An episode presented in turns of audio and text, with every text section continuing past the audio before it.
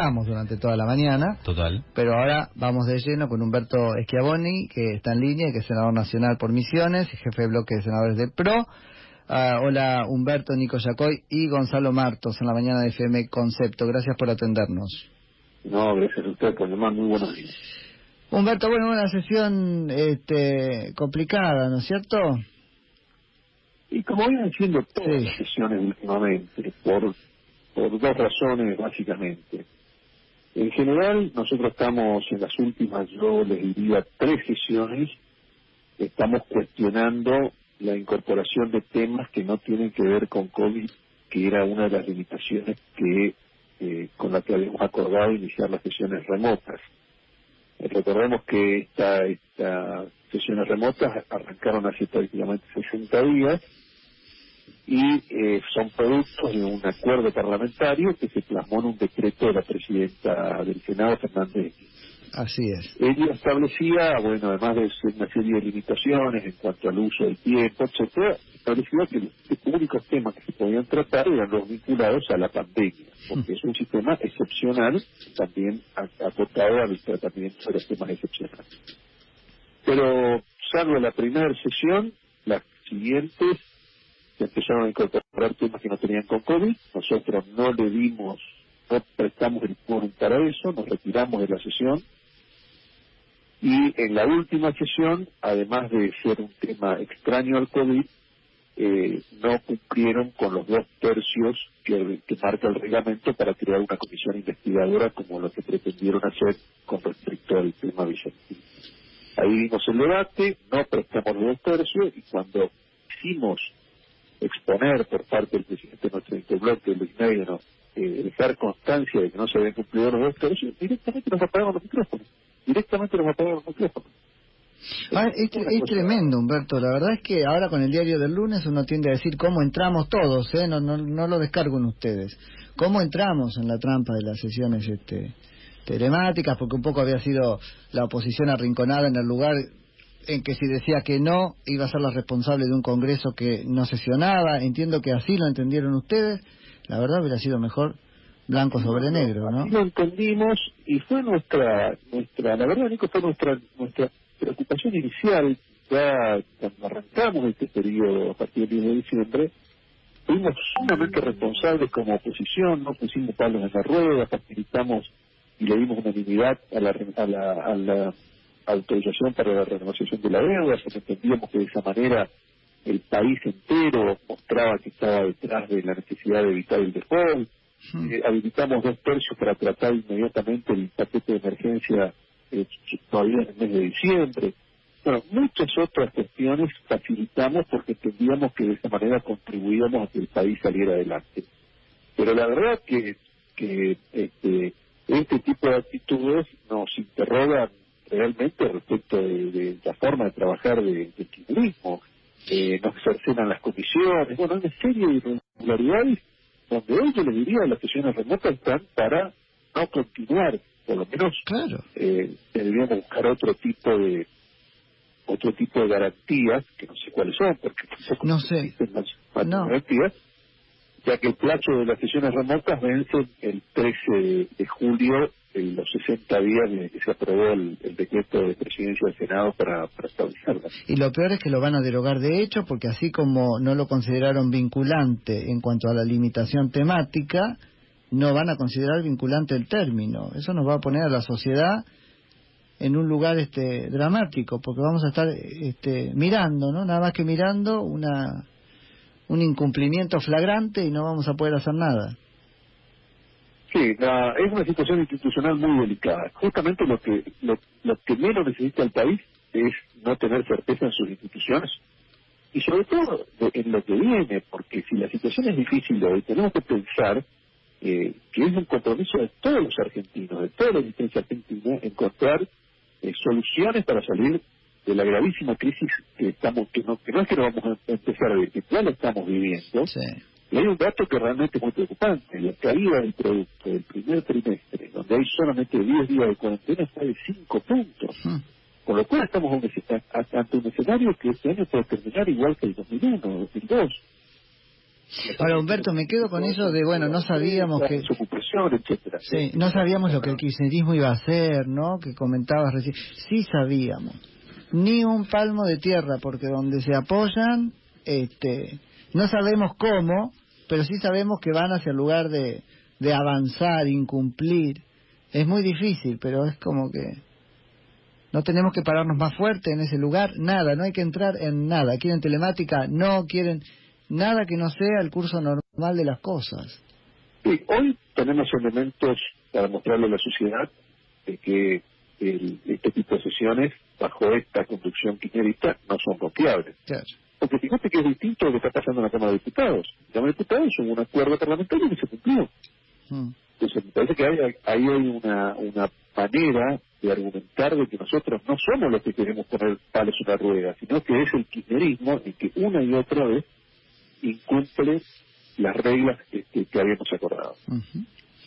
Qué bárbaro. Ahora hay otras ilegalidades ahí en las que, Humberto, este, te vamos a invitar que nos ayudes a bucear. Una es, este, bueno, aprobaron una comisión con una mayoría que no correspondía. ¿Qué hacemos con eso?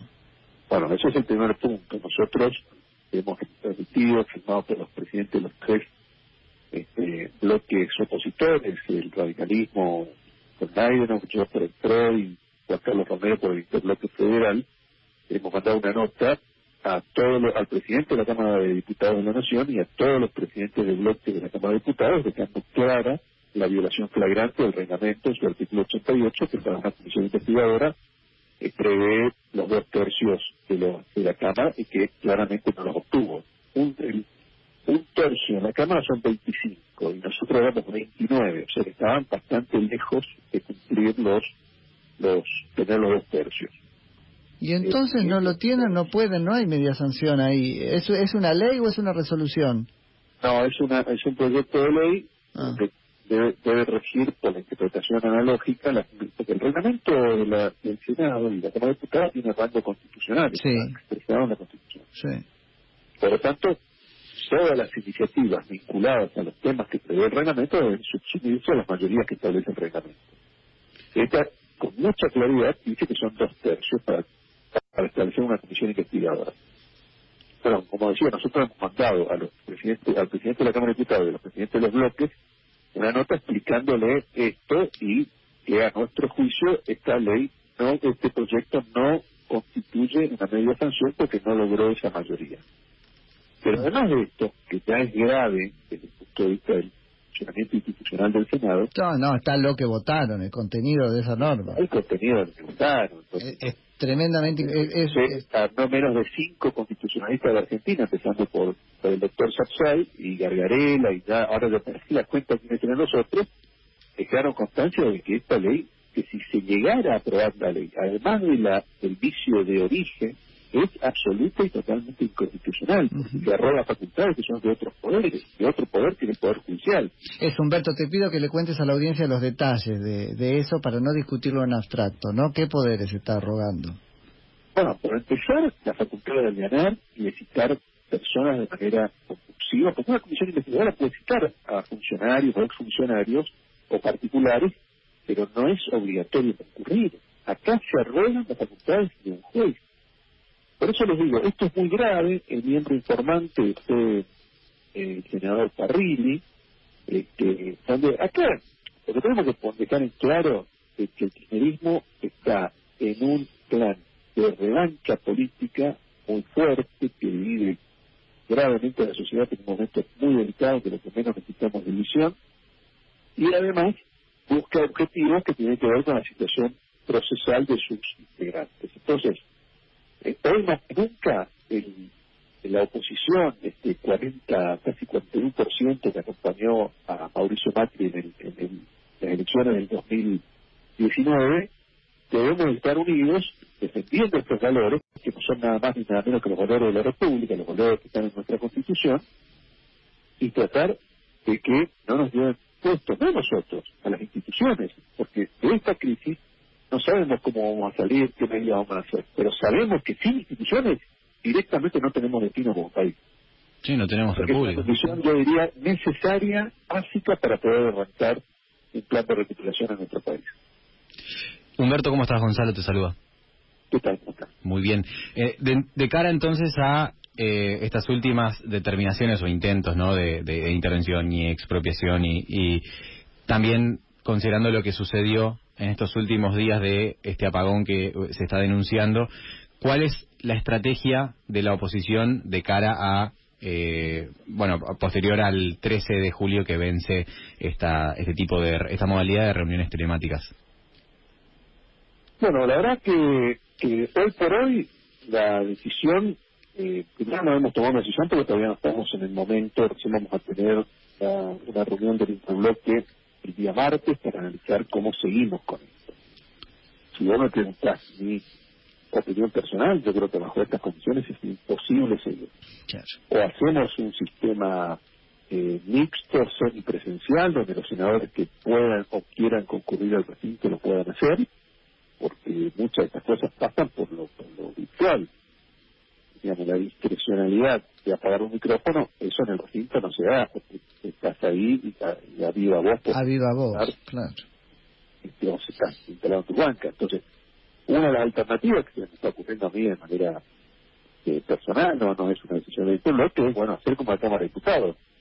Y en el recinto había 72 senadores, bueno, que cada bloque determine eh, vamos a tener que, para respetar los, los, los, distanciamientos necesarios, etcétera, de los protocolos, que vamos a, establecer de 72 que podamos sesionar, qué sé yo, 30. Uh -huh. es un sistema autoritario, después hay que medir el recinto. Bueno, sí, sí, sí. que pueda designar en proporción los, los senadores que quieran o puedan concurrir. Eh, y si no, esa idea de los 72 en, el, en, en las 256 bancas del, este, de la Cámara de Diputados no es tan loca. Bueno, eso no es, no, eso no es absolutamente, es totalmente razonable es lo que está pasando hoy, por ejemplo, en la República del Paraguay. En la República del Paraguay los senadores están sesionando en el, en el recinto de la Cámara de Diputados. Tenés una limitación, que son los aviones. Ah, no, que vengan en auto, no, eso ya llega un momento, es la República lo que está en juego en serio esta vez. No, no, no, por supuesto, no. Pero sí, claro. No, no, yo ahí ni entro. Eso es lo que llamamos acá eh, eh, excusa de estudiante de colegio secundario o universitario. Sí, no vengan con eso. A, un, a un este, alumno que no llega lo, lo bochan o le ponen ausente.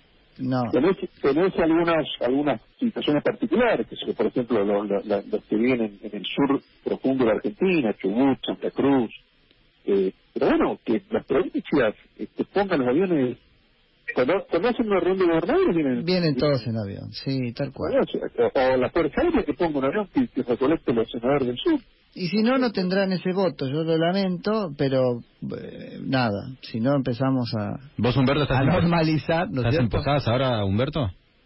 Yo estoy en Posadas, pero estoy yendo y viniendo, cada 15 o 20 días estoy yendo y viniendo a Buenos Aires eh, yo no tengo problema, de hecho ya lo hice. Lo bueno, en provincia me, someto a, al hisopado correspondiente porque, digamos, en Misiones no hay circulación comunitaria. Hay treinta y pico de casos y, y tres muertos.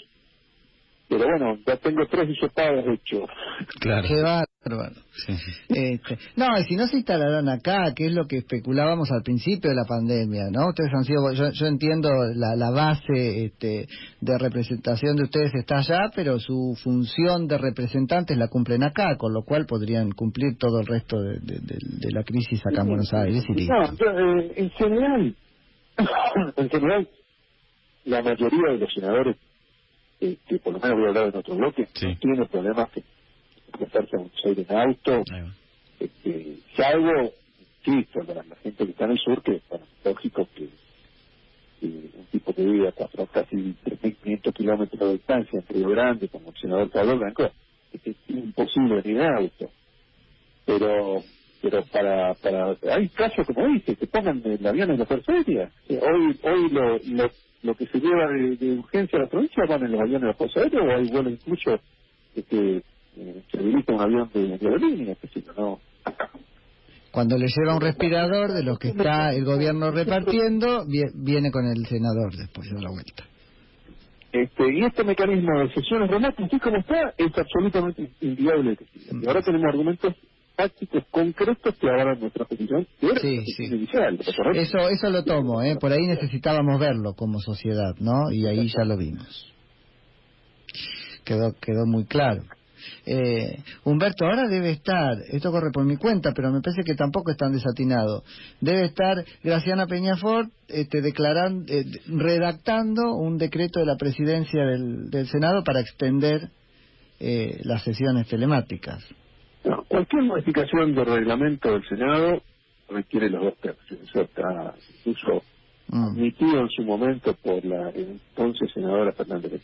Eso, bueno, ahí ya, ahí ya entraríamos en una judicialización, en un conflicto de poderes, que, que- que- que sería, sería más catastrófico aún de lo que pasó. Claro. Bueno, el conflicto lo tendría el Senado consigo mismo, la justicia y trataría de poner las cosas en su lugar. En ese caso. En este caso sí, absolutamente. este, bueno, vamos a estar ahí siguiendo qué momentos difíciles, Humberto, ¿eh? pues se están plantando ahí Son momentos muy difíciles para el país y que lamentablemente este tipo de, de- de actitudes y de posiciones no ayudan. No, no, no, no ayudan y, y a mí lo que me conmueve es cómo hacemos para que la oposición pueda hacer algo más que, que quejarse en los medios, pero no porque sea poco para la oposición, sino porque es poco para la República, no no no le terminamos de poner un límite, ¿no? Exactamente, es necesario límite. Así que veremos qué sale. Humberto, muchas gracias por la conversación. No, gracias a ustedes, muy. Es Humberto Schiavoni, que es senador nacional por Misiones y jefe de bloque de senadores nacionales del PRO.